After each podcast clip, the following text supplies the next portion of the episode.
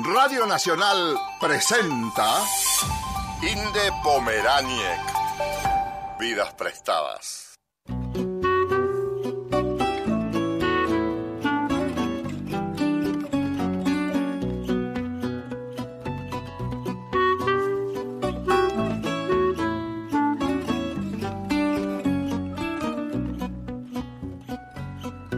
Não tenho nada em meu nome, somente o fato que faço. Meu coração não tem fome. sobre contenidos, sobre géneros, un programa sobre todo aquello que puede caber en un libro, un programa para nosotros, los lectores. De amores que vão e vêm, nada possui meu nome. A los lectores nos gusta leer a solas, nos gusta leer con alguien, nos gusta leerle a alguien y nos gusta también leer en voz alta y que nos lean en voz alta. Esta vez le pedimos a la actriz Pilar Gamboa que nos leyera el comienzo de la novela Corazón tan blanco de Javier Marías.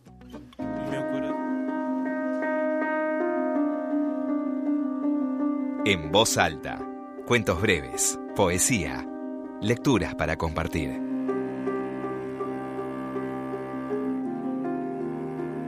No he querido saber, pero mm, he sabido que una de las niñas, cuando ya no era niña y no hacía mucho que había regresado de su viaje de bodas, entró en el cuarto de baño, se puso frente al espejo, se abrió la blusa, se quitó el sostén y se buscó el corazón con la punta de la pistola de su propio padre, que estaba en el comedor con parte de la familia y tres invitados.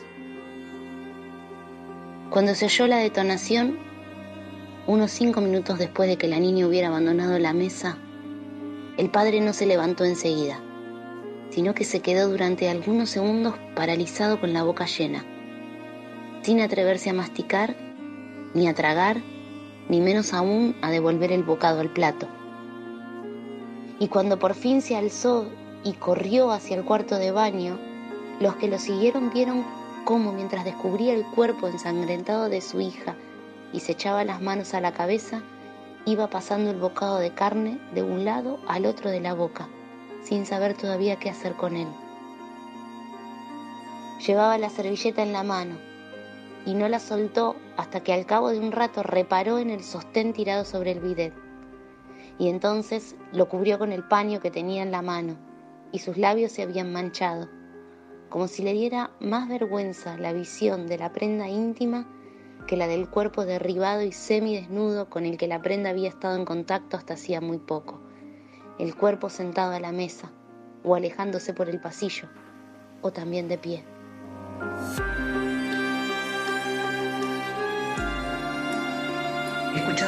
Entonces el comienzo de Corazón tan Blanco, una de las novelas más famosas del español Javier Marías, y quien nos leía en voz alta es Pilar Gamboa, una de las integrantes del grupo teatral Piel de Lava, que protagonizan la celebrada obra Petróleo, que ahora se va a poder ver por streaming el 12 y el 19 de diciembre.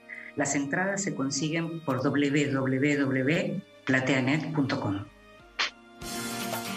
Estás escuchando Vidas Prestadas con Inde Pomeráñez.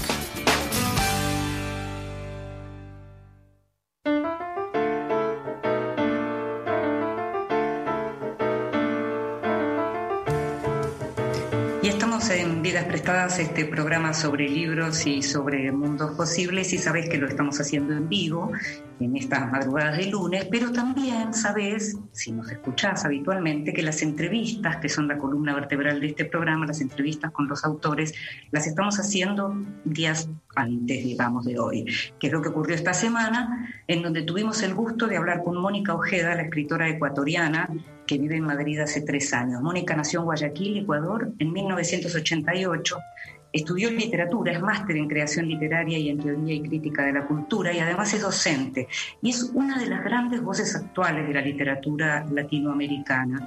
Tiene un estilo muy personal, ¿sabes? En donde pareciera que no hay lugar para tabúes y las mujeres y los temas de las mujeres ocupan un espacio central en sus historias.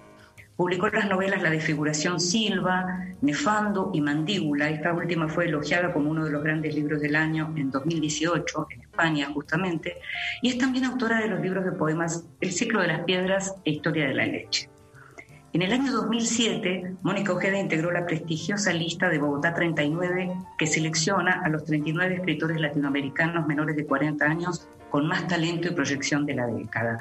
La editorial Páginas de Espuma acaba de publicar su libro de cuentos Las Voladoras, que fue finalista de la última edición del Premio de Narrativa Breve Rivera del Duero, y que reúne 10 relatos en los cuales Ojeda recorre varias de sus obsesiones, como lo monstruoso, las diferentes clases de violencia, los secretos familiares y también las perversiones más inquietantes.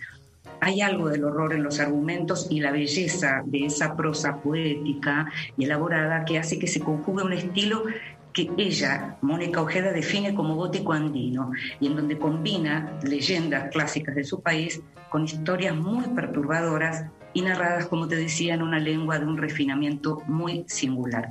Te invito a que escuches la primera parte de la entrevista con Mónica Ojeda.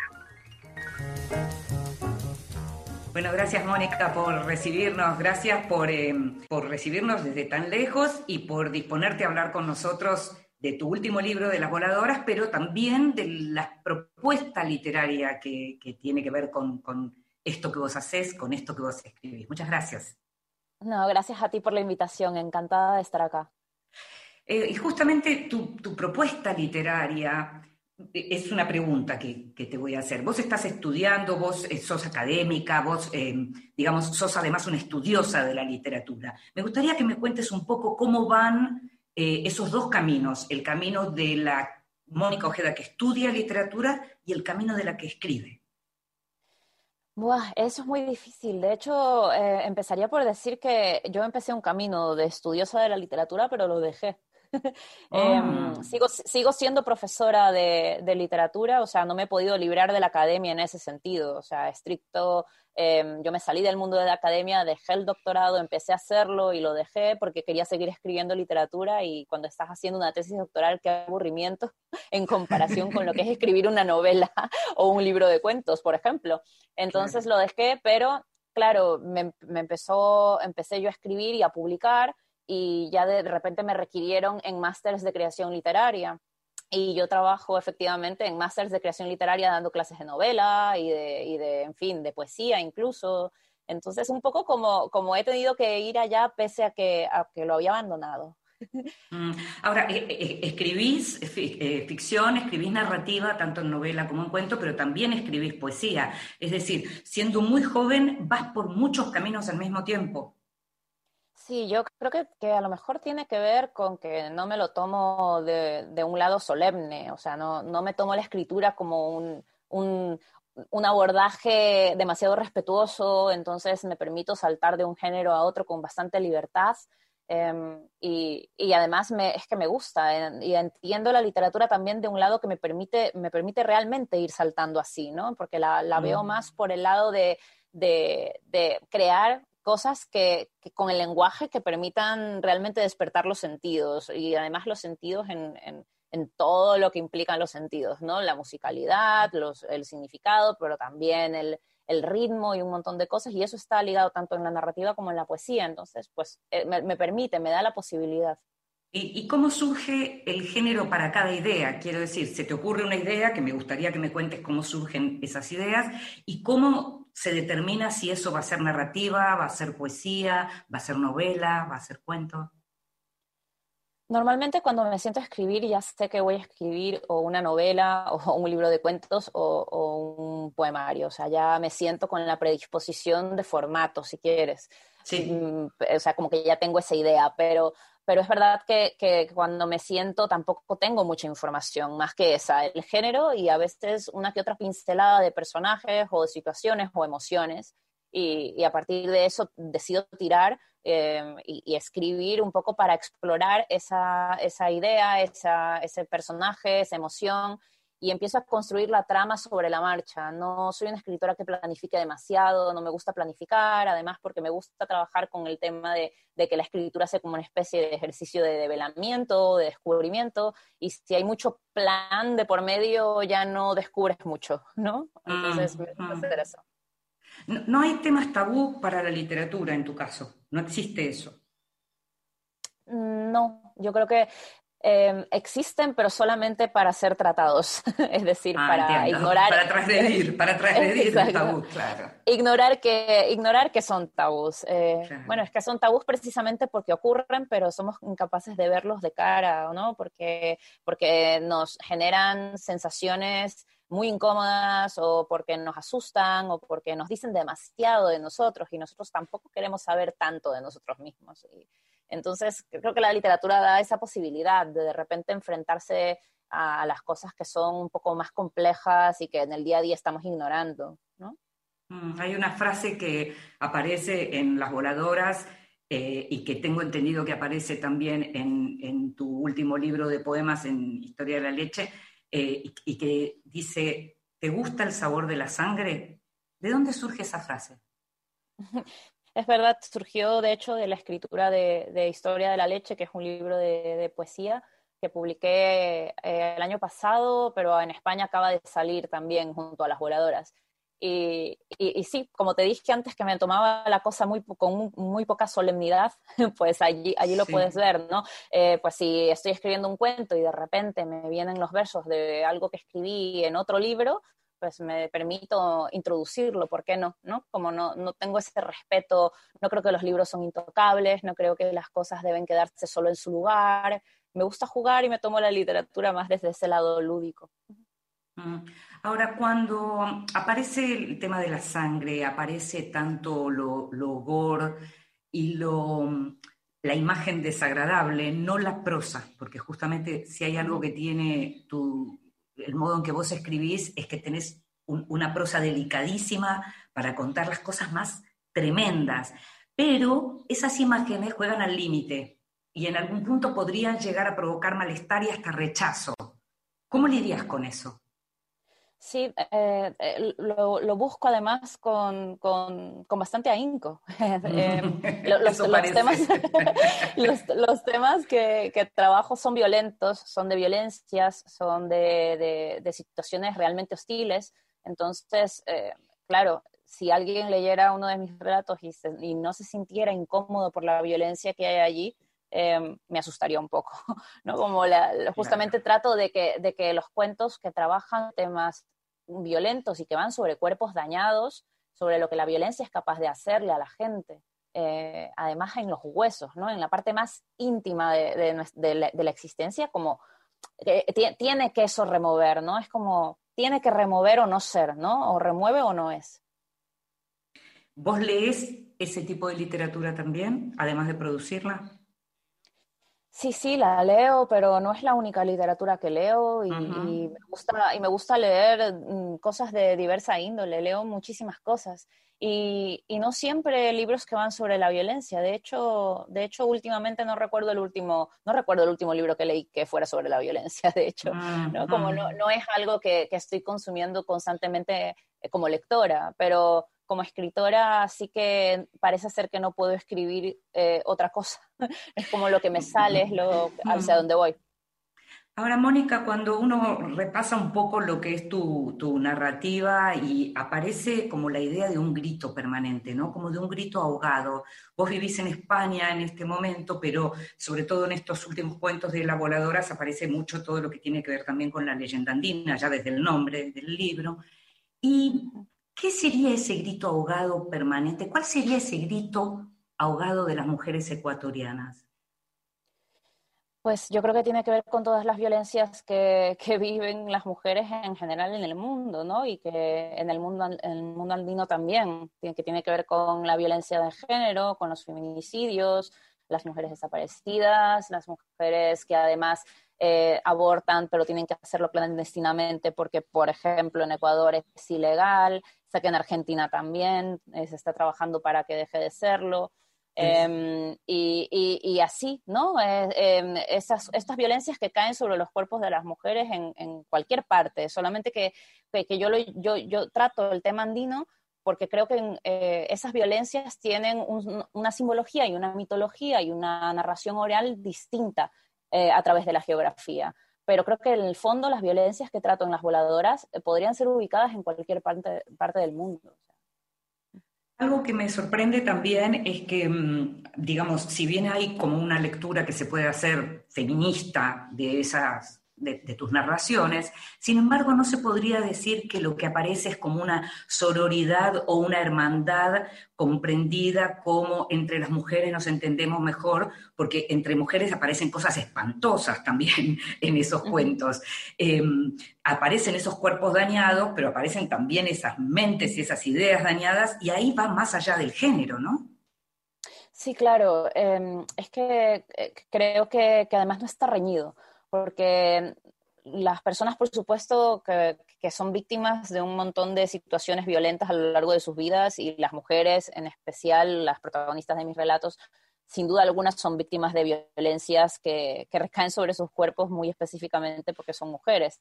Pero no solamente son víctimas, esa es la cuestión. Y eso también creo que pasa en el, en el día a día. Uno nunca es solo víctima, no se puede reducir ontológicamente la existencia a, a una situación eh, muy determinada, ¿no? Es decir, son víctimas, pero además también en algún momento son victimarias, ¿no? Eh, y, lo son porque mm, si son víctimas eh, están envueltas en ese ambiente de violencia y normalmente lo que pasa es cuando uno está en un ambiente de violencia y es violentado, aprende también a violentar. Y, claro, reproduce, es algo que me interesa. Mm, digamos, esa, esa, cuestión ya incluso de Freud de, de reproducir activamente el padecimiento, ¿no? Sí, coincido, coincido. Em, ¿Por qué pensás que habiendo tanta literatura latinoamericana, habiendo existido el boom de la literatura latinoamericana, ¿por qué se conoce poco de la literatura del Ecuador? ¿Hay poca literatura en el Ecuador? No, hay muchísima. Hay, hay muchísima literatura en Ecuador, además muy buena, potente, em, además bastante original.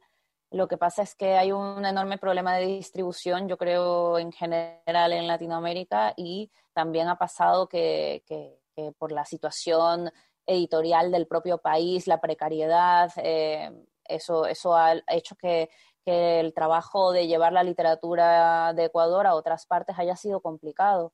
Pero, pero yo creo que ahora mismo eso está cambiando y se está trabajando para que cambie. Ojalá no tuvieran eh, los, autores ecuatorianos que publicar fuera para ser leídos. Ojalá fueran publicados en Ecuador y, que los libros pudieran llegar cada vez más a Latinoamérica. Pero es complicado. La situación editorial en Ecuador es muy frágil. Claro, claro. ¿Y vos estás pendiente de que se te lea en tu país? Sí, sí, por supuesto, muchísimo. Para mí es muy importante que me lean en Ecuador. Eh, yo publiqué mi primera novela en Ecuador Em, y, ya después ya tuve que publicar eh, fuera porque no había ninguna editorial en Ecuador que quisiera publicar Nefando, que fue mi segunda novela. Mm. Eh, porque las editoriales que me respondieron les pareció que era una novela muy fuerte, no sé. Entonces no, no se publicó en, en Ecuador, pero ahora mismo mis libros llegan, llegan a Ecuador lo que pasa es que llegan con el precio de un libro español, que es lo que ocurre, ¿no? Eh, llegan, llegan así. y es un poco complicado. Igual sigo editando en Ecuador, mi primera novela sigue, sigue allí con una editorial ecuatoriana y mi libro de poesía, el que te mencioné Historia de la Leche, está publicado en, en el 2019, fue publicado con una editorial independiente de allá. Pero Mónica, cuando el editor o los editores te decían esto es muy fuerte, ¿es porque para el lector ecuatoriano es muy fuerte lo que vos escribís? No, no es verdad. Eh, los editores que me dijeron eso, yo creo que, eran editores bastante rancios, eso fue lo que ocurrió. bastante rancios y bastante, y bastante paternalistas con, con, los lectores. Yo no creo que sea así en lo absoluto, además, porque después mis libros han salido, han llegado a Ecuador y muchas muchas personas allá los han leído y, no se han sentido demasiado, demasiado intimidados por los libros para nada. Entonces, creo que eso más bien venía de prejuicios de los editores. Cuando hablas del mercado frágil, que es algo que en general uno también escucha en, en otros países latinoamericanos con problemas con falta de bibliotecas o falta de librerías, incluso de, espacios de venta, como en el Perú, ¿no? Que, cosas que en los últimos años de pronto empezaron a crecer. Contanos un poco eso, qué pasa en, tu país en, relación a, a, los lugares en donde los lectores pueden encontrar los libros. Te digo esto porque nuestro programa es un programa que se escucha en toda la Argentina y posiblemente también haya algo de todo eso en alguna de nuestras provincias. Mm. Sí, eh, hay muchos problemas en cuanto a la distribución. Por ejemplo, libros que se publican en Quito a veces nunca llegan a Guayaquil, no llegan de una ciudad a otra, porque no hay distribuidoras en Ecuador para empezar. Entonces, las propias editoriales tienen que hacer el esfuerzo de hacer llegar los libros a, otros lugares. Pero por otra parte, ninguna editorial en, que sea ecuatoriana y que esté radicada en Ecuador realmente vive de, ser editorial. Eh, muchos y casi todos los editores básicamente lo hacen por amor al arte y normalmente tienen otros trabajos y con eso mantienen las editoriales. Eso significa que las, editoriales son casi como un, espacio filantrópico un poco, un poco extraño, ¿no? Realmente no, es una industria, claro. Exacto, no existe la mm. industria. En Ecuador no mm. existe la industria editorial. Mm. Entonces todo es, es, frágil por eso, muy frágil. Mm. Mónica, te invito a que escuchemos música y enseguida seguimos conversando y puntualmente sobre los ocho relatos de las oradoras. When she's. It's not warm when she's away. When she's and she's always gone too long. Anytime she goes away. I Wonder this time where she's gone. I Wonder if she's gonna stay. Ain't no sunshine when she's gone, and this house just ain't no home anytime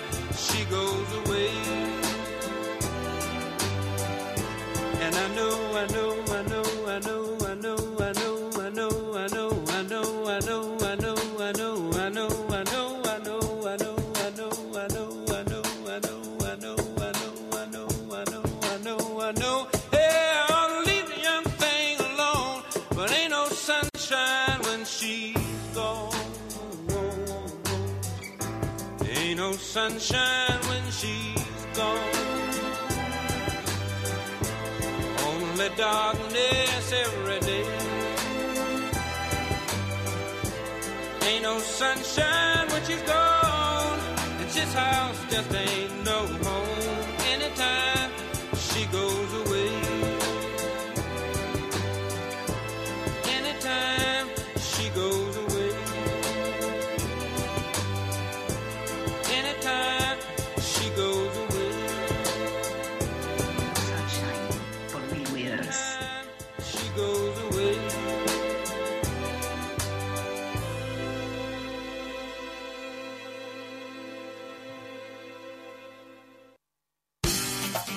Estás escuchando Vidas Prestadas con Inde Pomeráñez. Y seguimos en Vidas Prestadas este programa sobre libros y mundos posibles, que estamos con algunas dificultades, corte de luz mediante, eh, y en este momento nos toca hablar de un libro que tiene que ver con la sección El extranjero que hacemos habitualmente, una sección en la que hablamos de aquellos libros de los que se está hablando justamente en el mundo. Y en este caso te cuento que hay un libro que me tiene así como muy curiosa y con muchas ganas de verlo, de tenerlo, que es un libro que se llama Loving y que es un libro que reúne fotos de amor entre hombres em, que están todas, eh, digamos, eh, datadas entre 1850 y 1950. Una pareja de dos hombres, un coreógrafo y un gerente de la, de la industria de la moda, eh, Hugh Nini y Neil Treadwell de Texas, ambos, pero viviendo en Nueva York, em, empezaron a coleccionar casualmente este, estas fotos, la, compraron la primera en, en un sitio de antigüedades y a partir de ahí empezaron a coleccionar y llegaron a tener 3.000 fotos, alrededor de 3.000 reunieron de esas 3.300 fotos y armaron este libro, Loving, en donde se pueden ver imágenes justamente de amor entre hombres, de un amor que a veces es más evidente, pero que de todos modos eh, denotan lo que significaba ser, digamos, eh, homosexual, hombres homosexuales, en épocas en donde incluso todavía era ilegal y estaba penado. Es un libro que publicó Duomo en España. Es un libro, también hay un video muy lindo que te invito a que lo veas, está en inglés, pero que tiene que ver justamente con este libro y hablan eh, los coleccionistas. Eh, es un libro precioso en términos de imágenes. Son norteamericanos los que aparecen, aparecen obreros, aparecen intelectuales, aparecen soldados también, y no aparecen solo en, Estados Unidos, sino que también se los ve en otras ciudades. Como te decía, reúne fotos de un periodo de 100 años, 1850-1950. El libro se llama Loving y fue publicado en español por la editorial Duomo. Continuamos en Vidas Prestadas.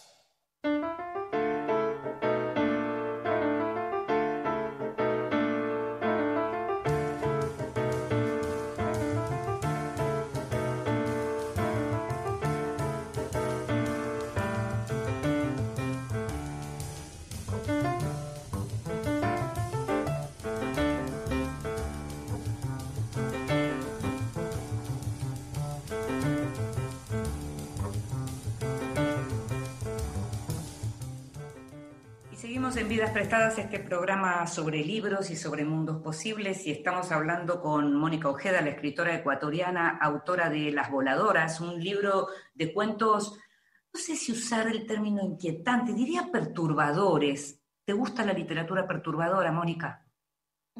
Sí, eh, creo que me gusta, em, pero no por el lado del morbo, ni mucho menos, que esa es la parte menos interesante, sino porque nos hace preguntarnos qué son las cosas que nos perturban, es decir, em, qué son las cosas que nos inquietan.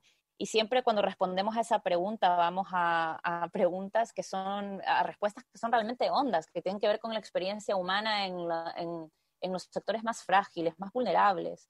Y, a mí me gusta explorar allí, ¿no? Y, sí que siento que, por eso los, los cuentos de las voladoras terminan siendo relatos que por una parte tocan temas muy hostiles, pero por otra parte también exponen una vulnerabilidad y una fragilidad enorme. Ah, me gustaría que, me precisaras un poco, si es posible, ya que además eh, trabajas en la docencia y estudias literatura y demás, la idea de belleza que hay detrás de todo esto, porque increíblemente, así perturbadores como son, así de, de transgresores en términos de tabúes, no solo que tienen que ver con el incesto, sino con, todo tipo de, digamos, de, parafilia a vida y por haber.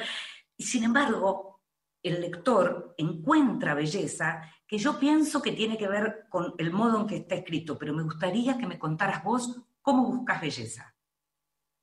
Sí, totalmente. Yo creo que es una de mis búsquedas literarias, generar ese contraste, el contraste entre el horror y la belleza, es algo que quizás me venga de mis propias lecturas poéticas, ¿no? estoy pensando, por ejemplo, en el verso de Celan, de que vamos una fosa en los aires, no sé, ya se allí estrecho, y es una forma, un verso que habla en realidad de cómo los cuerpos de los judíos eran quemados y cómo el, la ceniza subía al cielo, ¿no? Y que esa era la fosa, ¿no? Es, es un, un, contenido realmente horrible mm, y perturbador, inquietante, pero la forma es bellísima, ¿no? Y, lo mismo ocurre con un verso de Zurita que creo que todo el mundo conoce, que es todo, todo mi amor se ha quedado aquí, pegado a las rocas, al mar y a las montañas. Y que está hablando de los mm. desaparecidos en Chile durante Pinochet y cómo lanzaban los cadáveres en el mar y en... ¿no? O sea, como el contenido es, es horroroso, pero la forma es bellísima. Y creo que, que, eso me llama mucho la atención, ese contraste, porque primero, creo que esencialmente somos, somos así los humanos, pasamos de, del horror a la belleza en dos segundos. Eh, las mismas manos que hacen arte son las manos que después asesinan. Eso, eso es la humanidad. La humanidad es muerte y es creación de cosas increíblemente conmovedoras. Em, mm. Entonces ese contraste enorme creo que me interesa mucho en la literatura y sí que lo trabajo también en el sentido de que estricto de que creo que creo que los personajes de mis historias, por ejemplo, no podrían resistir eh, o soportar la hostilidad de, de, sus contextos si no fuera porque intentan ver la belleza en medio del horror. Y a veces eso puede perturbar, ¿no? Como un personaje puede tratar de ver la belleza en este horror, pues porque a lo mejor es, es la única forma que tiene de sobrevivir.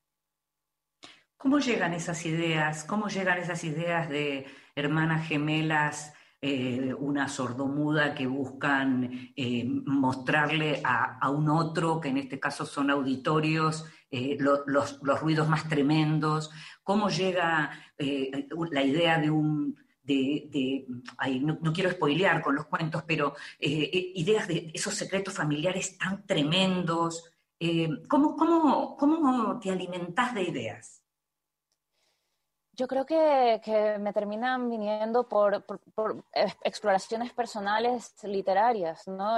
Yo llevaba mm. bastante tiempo, por ejemplo, trabajando el tema del paisaje y de su significación simbólica y mitológica, y entonces eso me inspiraba muchas cosas, lo que los volcanes me inspiran, lo que el cóndor me inspira, eh, lo, que me, lo que me inspiran eso, los páramos, em, pero luego también estaba muy interesada en cómo el sonido también es un agente de memoria, de, recuerdos de, y de miedo, ¿no? Y entonces terminé vinculándolo todo, ¿no?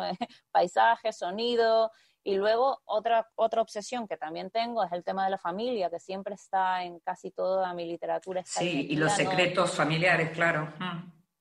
Y no desde el lugar edulcorado de la familia, sino la familia como un lugar de inseguridad y de, y de violencia y, de, y del lugar del trauma, ¿no? Que eso también y de perversión y de perversión eh, estrictamente eh, generada precisamente porque no responden al discurso edulcorado de la, de, de, la familia no heteronormativa, etcétera, etcétera. Em, pues yo creo que es algo muy contemporáneo también y que quizás me viene también por estar inserta en el mundo en el que estoy, ¿no? Desde hace mucho tiempo que se cuestiona el hecho de que la familia sea un lugar eh, realmente de paz y de armonía, como se nos ha vendido siempre. Vivimos en una época en donde eh, hablamos de feminicidios y entendemos que la mayoría de las mujeres que son asesinadas son asesinadas en casa, no en, la calle. Entonces, eh, como que se ha caído ese discurso de la familia como un lugar seguro y creo que eso se ha colado en, mi propia visión literaria. Uno de los relatos más potentes, por lo menos en, lo que tiene que ver con mi lectura, es Caninos. Y por lo que estuve viendo es un relato que ya habías publicado en alguna antología. Quería preguntarte si es el primer relato que escribiste de las voladoras. Sí, totalmente. Es el primer relato. Yo lo escribí caninos antes de siquiera plantearme el hecho o, el ejercicio de escribir un libro de cuentos. Lo escribí en el 2017, si mal no recuerdo, caninos. Y, yo mm, decidí escribir Las Voladoras a finales del 2019. O sea que no, es que, eh, Caninos lo agregué después. Es, el, es un cuento, digamos, escrito fuera de tiempo. ¿Y cómo surge la idea de Caninos? Pues eh, en realidad lo descubrí mientras lo... Hablando de secretos familiares, ¿no? Ya que estamos hablando de secretos familiares. Pues sí, es, es un cuento que, que, que, me fue surgiendo mientras lo escribía. Yo empecé Escaninos con esa imagen potente de una chica joven guardando la dentadura postiza de su papá y teniendo una relación fetichista casi extraña con la, con la dentadura, llevándosela a todas partes, durmiendo con ella, acariciándola. Eh, y esa imagen como no me dejaba en paz y quise empezar a escribir un cuento sobre eso, pero no sabía por qué ella tenía la dentadura. Y conforme fui escribiendo y, empecé a desarrollar, la historia, fui entendiendo por qué tenía la dentadura de su padre. Es decir, me lo, lo fui creando sobre la marcha, que es, como te dije antes, la forma en la que escribo. Claro, claro. ¿Y cuál fue el último cuento que escribiste para las voladoras? El último cuento que escribí eh, fue eh, el último del libro, eh, El mundo de arriba y el mundo de abajo. Fue el último que escribí, sí. Y, es mi cuento favorito, además. Es, es, tu cuento favorito y es uno de los cuentos en donde la, la idea de poesía, si se quiere, aparece de manera más explícita, ¿no? Sí, eh, es que es un cuento que tiene un tono salmódico, ¿no? Como casi bíblico, precisamente porque quien cuenta la historia es un chamán que está tratando de levantar un conjuro para, para revivir a su hija muerta, ¿no? Entonces esta idea de la palabra como un conjuro casi que, casi que nos remite a, ese tono de, la Biblia y, un tono sagrado, ¿no? Porque a la larga elaborar un conjuro tiene que ver con lo sagrado. Mónica, ¿cómo ¿cómo uno podría preguntarte cómo te formaste como lectora en, un país en donde estábamos mencionando antes, no existe la industria editorial como tal y hay tanta dificultad para acceder a los libros? Eh, afortunadamente siempre tuve una biblioteca muy nutrida porque mi madre estudió literatura y, cuando yo, yo ya crecí con una biblioteca en mi casa, así que fue muy fácil convertirme en lectora. Eh, casi que ocurrió de una forma muy orgánica, era lo primero que tenía, tenía cerca y, y, empecé a leer además de forma muy desordenada y, y poco solemne también, en el sentido de que pues lo mismo leía literatura que leía pues revisitas de selecciones o, o libros de, de, escalofríos de Relestein, o sea, leía bueno y malo y, y, todo además lo leía con el mismo interés. Y, creo que es un poco también, he crecido con, con de esa manera, ¿no? Eh, leyendo todas las cosas que me interesan con el mismo interés, eh, sin, sin, discriminar por, por temas o por, o por géneros o, o, incluso por formato, ¿no? ¿Cuándo te descubriste escritora? ¿Cuándo dijiste voy a ser una escritora?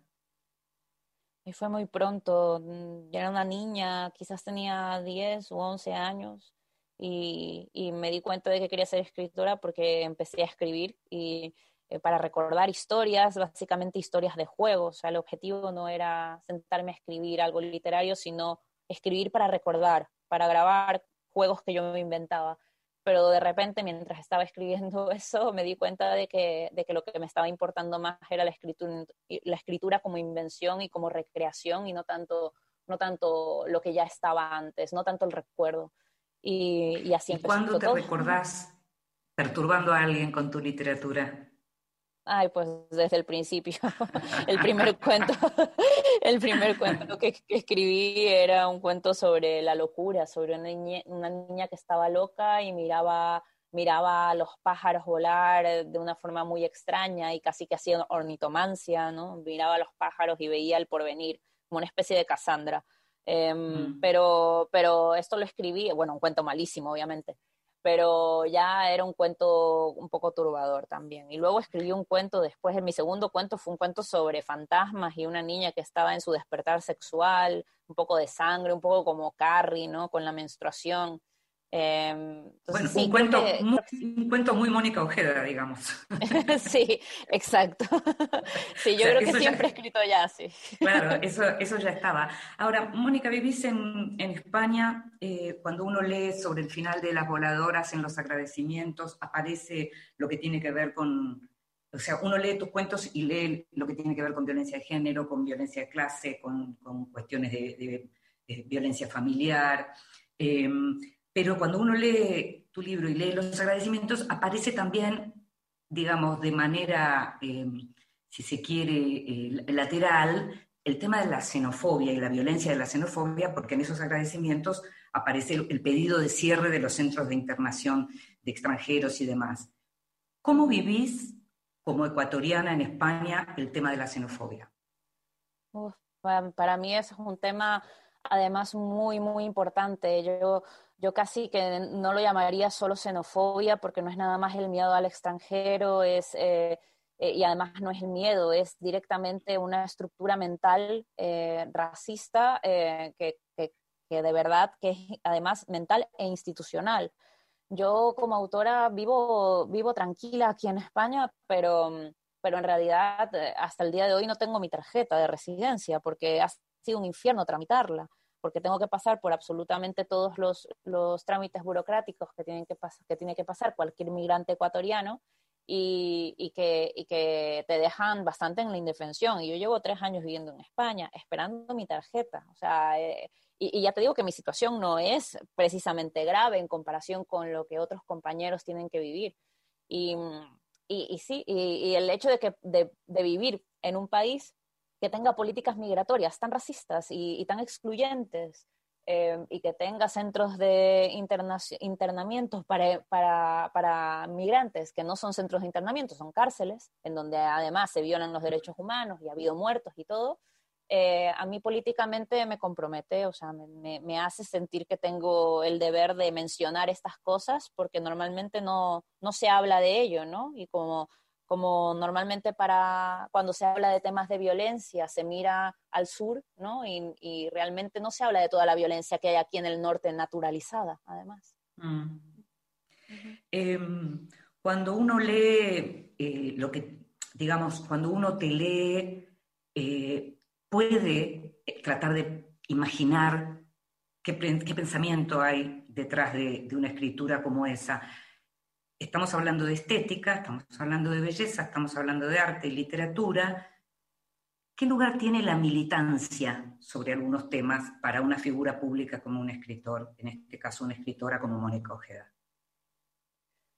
Para mí, para mí es muy importante, pero sí que siento que, mi militancia eh, tiene que ver con mi vida política, em, como agente político, digamos, eh, eh, y que tiene que ver con mi vida política como yo como sujeto, como persona, como Mónica Ojeda, que no soy solo escritora. Pero cuando estoy escribiendo, cuando escribo, cuando escribo no milito en otra cosa que en la literatura sea, cuando estoy escribiendo no estoy tratando de defender nada, no estoy tratando de denunciar nada tampoco, aunque pueda darse como consecuencia eso en alguno de mis libros, es una consecuencia, no un objetivo. Y mm, eh, separo las cosas. La exploración, la exploración literaria para mí tiene que ver con ahondar en lo más oscuro de la, de la experiencia de la condición humana, con lo que somos capaces de hacerle a otros cuerpos, con lo que nosotros somos capaces de verdad de hacerle a la gente que queremos. Esas cosas me interesan. Y luego en la calle yo exijo, exijo y denuncio las violencias diarias, pero son cosas aparte, ¿no? Hago la última. Cuando escribís narración, ¿lees, te lees a vos misma en voz alta? Ay, sí. sí, para mí es muy importante, además, es fundamental. Eh, mm, el tema del sonido para mí es muy importante. Eh, y, sí que creo que, la literatura es un conjuro, lo he repetido hasta el hastío, pero lo voy a seguir repitiendo. Y el conjuro importa mucho cómo suena, importa mucho cómo, cómo, cuál es el ritmo del conjuro para que de verdad esa, esa transformación que busca el conjuro se realice. Eh, igual que un poema debe ser leído en voz alta también para apreciar toda la sonoridad, yo creo que también eh, la prosa puede ser leída en voz alta para apreciar toda la sonoridad. Y como pulo y trabajo tanto eso, necesito escucharlo en voz alta, es muy necesario. Lo imaginaba. Te agradezco mucho, muchísimo esta charla, Mónica. ¿eh? Muchas gracias. a ti, muchas gracias por el espacio.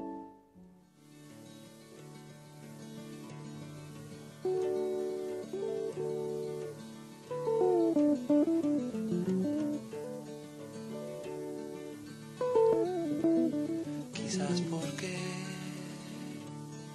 no soy un buen poeta, puedo pedirte que te quedes quieta hasta que yo termine estas palabras.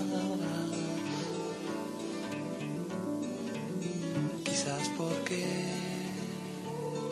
soy un gran artista, puedo decir, tu pintura está lista y darte orgulloso este mamarracho.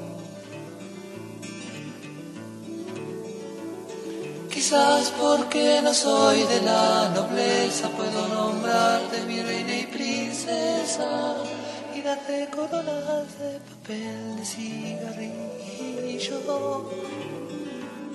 Quizás porque soy un mal negociante, no pido nada a cambio de darte lo poco que tengo mi vida y mis sueños.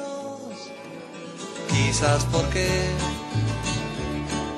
soy un buen soldado, dejo que ataques de frente y costado cuando discutimos de nuestros proyectos.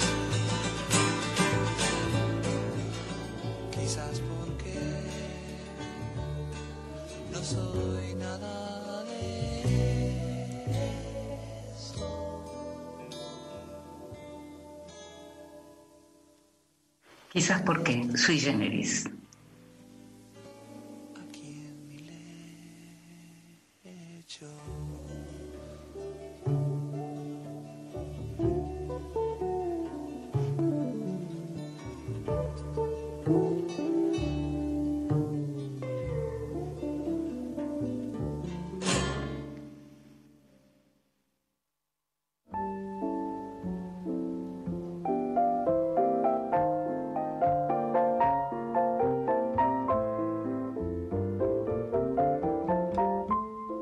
Mesita de Luz. Grandes lectores nos cuentan qué están leyendo. Soy Mónica Surmuk y les voy a hablar sobre los libros que están hoy en mi mesita de luz y que estoy leyendo simultáneamente. Estoy terminando la novela Canción Dulce de la escritora franco-marroquí Leila Slimani. Ya en la primera página nos enteramos que Luis, la niñera, ha asesinado a los dos chicos a su cargo y se ha intentado suicidar. Cuando llega la policía, la madre, Miriam, está vomitando partida en dos y dando gritos ferales, desgarradores. La novela cuenta en una prosa contenida y precisa la relación de estas dos mujeres y el mundo de cada una, en el que está también el padre de los chicos. No hay una gran revelación sobre el porqué de estas muertes. Ni la madre ni la niñera son seres particularmente crueles ni desquiciadas. Slimani indaga en las pequeñas crueldades cotidianas de un sistema desigual global que encarga el cuidado de niños y niñas a las mujeres más pobres, más desamparadas, muchas de ellas refugiadas, inmigrantes ilegales, que dan amor en un babel de lenguas a estos chicos que, nos dice la narradora, para los ocho o diez años habrán olvidado los idiomas de las canciones dulces de la primera infancia.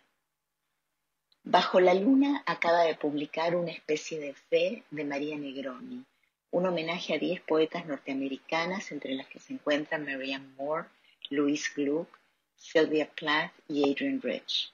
Como muchos de los libros de María, en este dan ganas de quedarse a vivir. Es un libro de una poeta que lee, traduce, desglosa y acompaña los poemas de otras. Los poemas aparecen en edición bilingüe y cada poeta es presentada con lo que la tapa del libro llama una semblanza, una procesión de María sobre la poeta y su obra. La introducción a una especie de fe es una aguda reflexión sobre la escritura de mujeres. Canción Dulce invita a una lectura atolondrada que busca lo que no se encuentra una especie de fe propone una lectura pausada, reflexiva, que puede retomarse una y otra vez. Tuvimos un programa raro, atípico, pero bueno, estas cosas pueden pasar. La escuchábamos recién a Mónica Surmuk, que es docente, investigadora del CONICET y es autora además de una biografía muy interesante de Alberto Gerchunov, un libro que se llama La vocación desmesurada. Como te decía, este fue un programa atípico, algunas de las secciones no se pudieron hacer, pero podemos recuperar eso porque por suerte estamos todas las semanas, nos estamos yendo en la producción. Estuvo como siempre Gustavo Coan consiguiendo todo y más en la operación técnica Víctor Pugliese, que hoy sí hizo magia. Me llamo Inde Pomerania, nos estamos escuchando. Chao. Nada vejo ninguém.